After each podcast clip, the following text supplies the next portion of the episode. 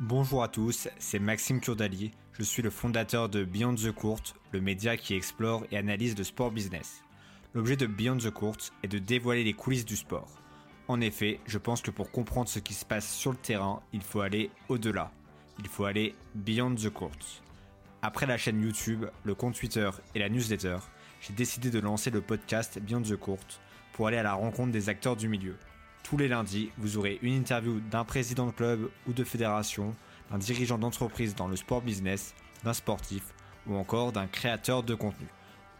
Nous aborderons des sujets comme la croissance du paddle en France, comment améliorer la fan expérience au stade, l'inflation du montant des transferts au football, comment une scène en pleine croissance comme l'e-sport se structure, l'impact des réseaux sociaux et du Web3 sur le sport, et bien d'autres sujets.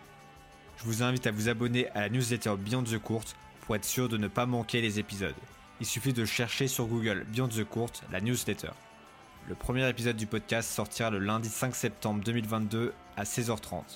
C'est tout pour cette présentation du podcast. Et pour terminer, je vais définir et présenter concrètement ce qu'est le sport business. Alors le sport business, c'est l'ensemble de l'argent et plus précisément de la valeur générée par le sport au niveau social, économique et politique le secteur intègre à la fois le monde professionnel mais aussi amateur. Donc cela va de la raquette de tennis que vous achetez chez Decathlon, en passant par l'organisation de la Coupe du Monde de football, jusqu'à Rolex qui sponsorise des grands prix de Formule 1. Et globalement, il y a trois versants, le marketing sportif, les organisations et la gouvernance du sport, et les articles de sport.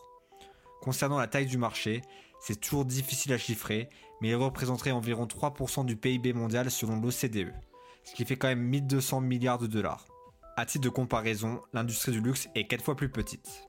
Et pour finir, je vais vous présenter qui sont les 4 grands acteurs que sont les ayants droit, les marques, les agences et les médias. Les détenteurs de droits sont les événements sportifs, les fédérations, les équipes ou les athlètes. L'UEFA est un détenteur de droits pour la Ligue des Champions. Les Boston Celtics sont une franchise de NBA. Et Roger Federer est le GOAT. Ensuite, il y a les marques.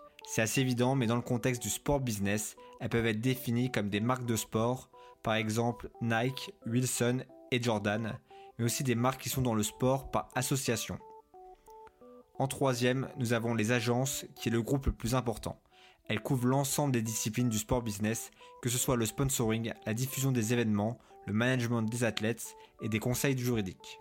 Enfin, il y a les médias comme l'équipe ou The Athletics, mais aussi les nouveaux médias d'internet dont fait partie Beyond the Court, mais également Trash Talk, First Team et même des personnes seules comme Service Volé dans le tennis ou Despielo sur la F1. Je vais m'arrêter ici pour la présentation du sport business et je vous dis à lundi 5 septembre 16h30 pour le premier épisode. N'oubliez pas de vous inscrire à newsletter Beyond the Court pour ne pas manquer l'épisode. Allez à plus